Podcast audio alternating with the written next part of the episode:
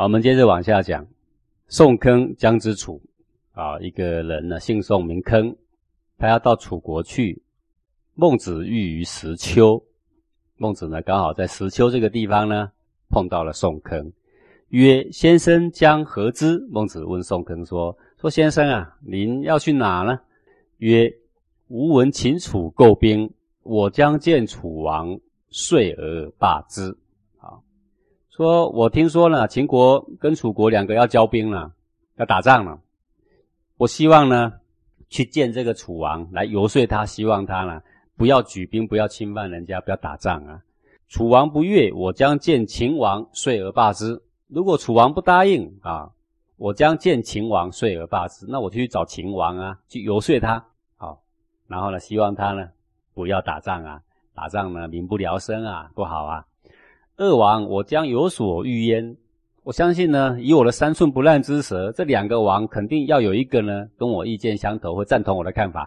那么这两个国就不用打仗啦，那百姓呢就可以这个免于水火的灾难了啊。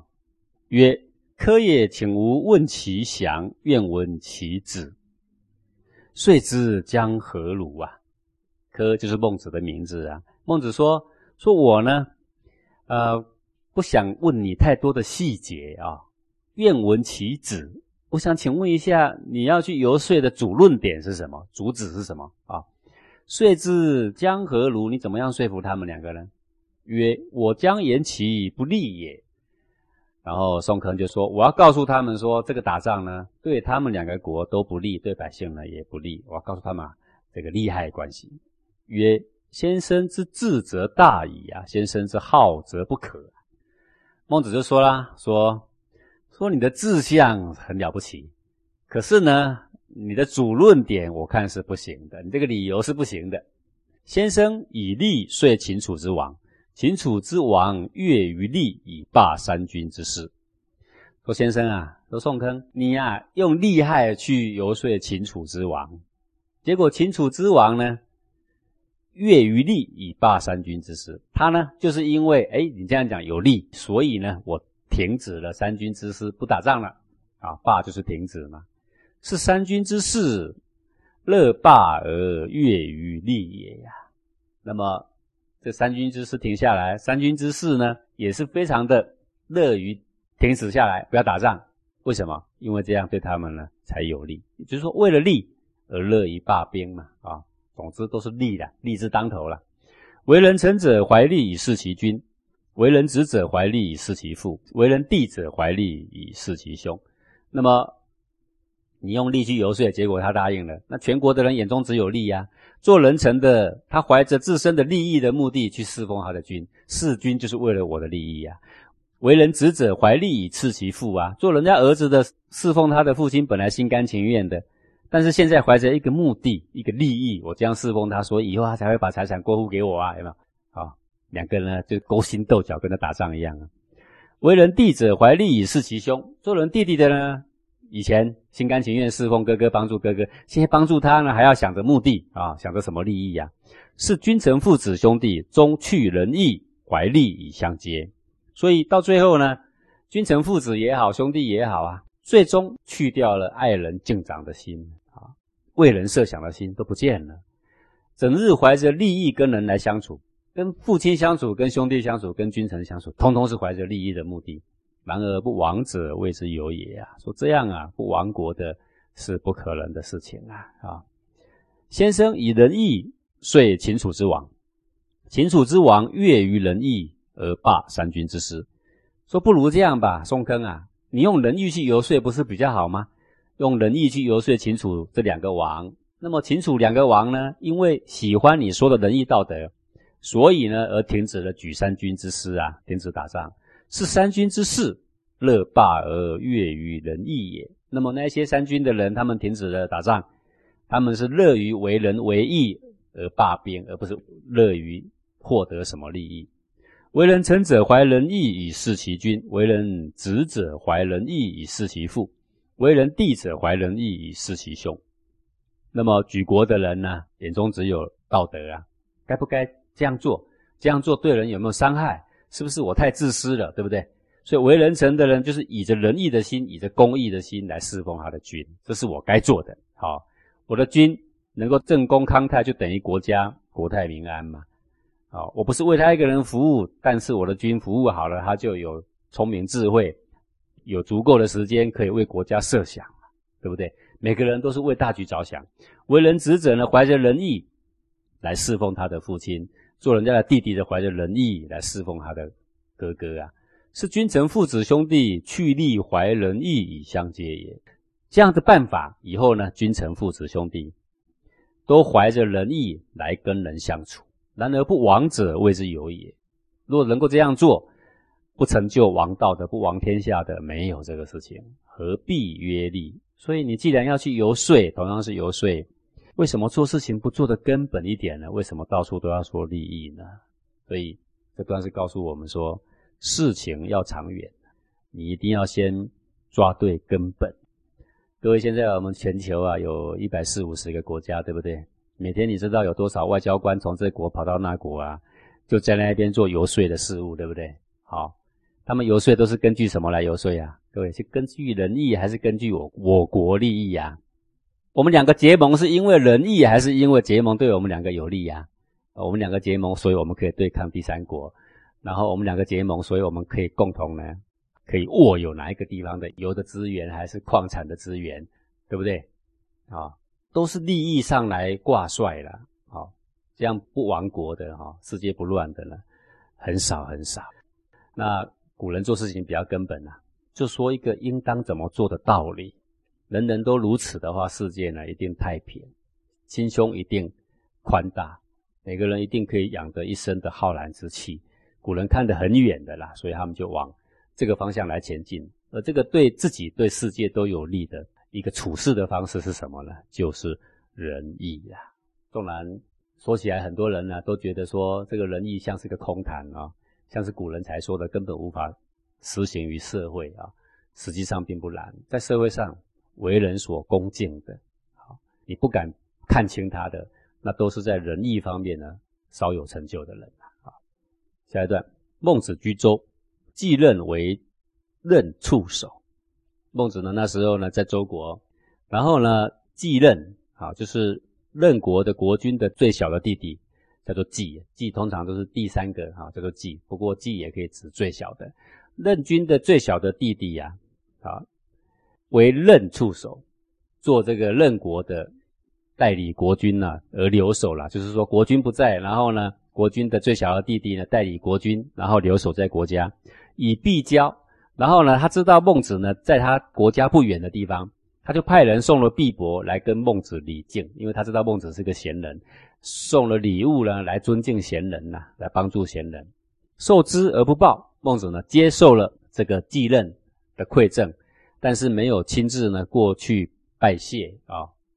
这个古礼哈，呃，如果对方本人呢亲自拿着礼来礼敬，那么受礼的人也要亲自到他的他家或他的国度呢去回报啊。如果呢只是礼来人没有来呢，那就不必回报啊。处于平路，楚子为相以必交，受之而不报。在第二次呢，孟子呢，在这个平陆这个地方，平陆是齐国的一个县名啊。楚子是齐国的大夫，他呢身居相国啊，就是齐国的执政啊。啊，孟子有一天在平陆，在齐国的国境里面，那么齐国的这个相国呢，叫做楚子，以必交，他也派人呢，同样送了礼物来礼敬孟子，敬贤的意思啦。受之而不报，同样，孟子呢接受了他的礼，但是没有亲自去答谢。他日由周之任见季子，由平陆之齐不见楚子。那么改天呢，这个孟子从周到任国去，到任国的时候呢，顺道他就亲自去见了季子啊，来跟他致意。好，因为那一天呢，在什么地方，然后接受了他的这个帮助啊。由平陆之齐不见楚子，可是呢，他从平陆呢，然后到齐国去，到齐国去却没有亲自去拜访楚子，就是没有去致意。各位现在听得懂意思吗？同样是两个人送他礼物，那一个是谁呢？一个是继任，好，那一个是谁呢？一个是楚子。那么这个继任呢，他是知道孟子在周，等于在国外哦，周就是等于在任国的国境外的意思啦，是这么远的地方，他还特地派人呢送了礼来啊。然后这个在平陆的时候是在齐国的境内啊，在齐国的境内，他的相国呢也派人送了礼来啊。可是有一天孟子他到了任国去，他特地去这个向季子亲自去拜谢。到齐国去的时候呢，他却没有亲自向楚子拜谢，没有。乌鲁子喜曰：“啊，孟子的学生乌鲁子啊，跟在孟子旁边很久很久啦，抓不到他的把柄啊。喜曰，很高兴的说：‘连得见矣呀！啊，我终于找到可以批评的机会啊！那个见啊，见缝插针叫做见啊！好，听说圣人无过啊，我今天终于看到他的一个过错，什么过错了？你看他接受了两个人同样的礼物啊。”结果呢，这一个人呢，他经过的时候，他就回去回礼；那一个人不回礼。哎，你是不是看得起这个人，看不起那个人？问曰：“夫子之任见季子，知其不见楚子，唯其为项羽呀？”他就问孟子说：“说夫子啊，您呢到任国去呢，就去拜见季子，去答谢。季子是谁呀？各位你还记得吗？任国国君的兄弟。这样讲起来，就他的哥哥就是国王了。哦，这样讲比较明白了。”到齐国去的时候呢，你没有去亲自拜谢楚子。楚子是谁呢？他的相国啦。好，各位，你现在知道这个意思吗？相国跟国君没有亲戚关系，是个臣。季子呢，跟国君呢是亲戚关系。各位，如果我们存的心说要来接近那个国君的话，季子比较快还是楚子比较快？季子比较快，因为他是兄弟，懂意思吗？那么。乌鲁子为什么高兴啊？他的高兴就是说，哦，原来你这个孟子也是大小眼嘛，你跟我们平常人也没两样嘛。啊，你去巴结季子，因为他是国君的兄弟，你就不巴结楚子？你看他不看在眼里，为什么？因为他只是人家的臣啊，是不是？因为他只是人家的臣，所以你看清他呢？所以为其为项羽呀，你是不是？因为他是相国而已，所以你看清他？曰非也呀。孟子说，不是的。书曰。想多疑，疑不及物，曰不想。《书经·落号篇》里面呢有这么一段话，说想多疑，想啊，敬长敬贤都是叫做想。我们拿着贡品去拜神也叫做想，呃，我们拿着礼物呢去敬长去帮助人都叫做想。说我们要敬贤要敬长，礼仪要隆重，礼物呢次之，叫做想多疑啦。哦，礼仪要多啦。宜不及物，曰不祥。如果你的诚意、你的礼仪排出来的礼节啊，不及礼物那么丰厚，曰不祥，等于你对这个贤人的不敬。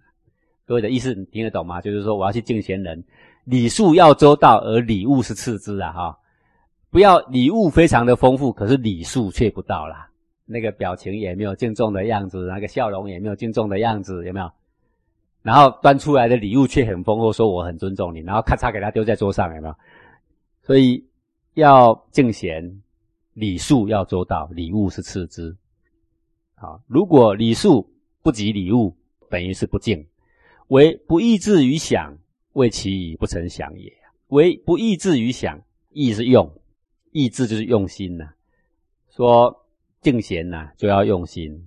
好，如果你不用心来。敬上为其不曾想也，那就等于是有轻慢贤人的心呐，不算是敬长啊。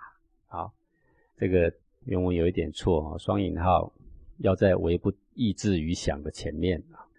说因为这个厨子啊不抑制于想，他不用上诚心去敬上，所以我认为呢，有轻慢贤人的心，不曾想啊，不曾敬上的这个心呐。好。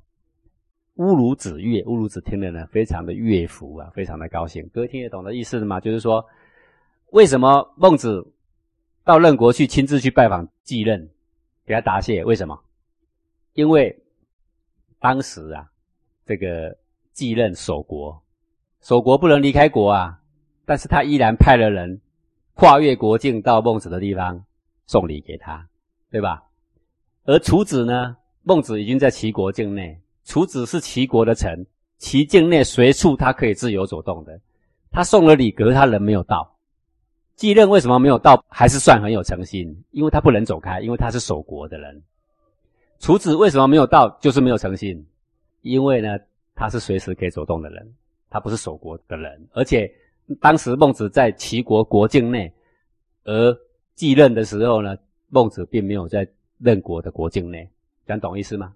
啊，所以比较起来呢，继任呢是真正敬贤的诚心的多。孟子看中那一份心意，所以到任国去的时候特地去拜谢，到齐国去的时候没有拜谢。好或问之，那就有人问乌鲁子啊，乌鲁子很乐服嘛。有人问乌鲁子说：“这两个人同样送礼，为什么孟子认为继任比较敬贤，而楚子轻慢呢？”乌鲁子曰：“季子不得之舟，楚子得之平路。”好，这个乌鲁子就说了：“说因为季子当时带军留守，有守国之重者，无法出国境到周国去见孟子，并且因为这样，他还。”派人带了毕帛，好来敬长者。楚子得知平路，楚子呢作为骑相，而且呢孟子在他自己的国境内，任何地方他都可以来，但是呢很近，他没有来。啊，这个呢，呃，圣人的形式呢看起来一点点差异啊，仔细去品味，含有极深的含义、极深的义理啊，啊，就特别注重在一个人的心思上。那么这个礼呢？代表一个人的一个修为的水平啊，啊，一个文化的水平啊，那么也是内心诚意与否的一种表现，不在于你那个礼物啊，是在于你这个过程里面呢，你的用心呐。所以呢，古人呐，对于这个用心呐，半点不随便的。那为了要让我们的行事半点不随便，所以制定了礼呀。古人的礼也就是这样子产生的啊，绝对不是。呃，没有必要刻意规定这么多礼，而是一个有诚心办事情的人，应该要经过什么样的程序才算是完备？这个呢，就是礼了。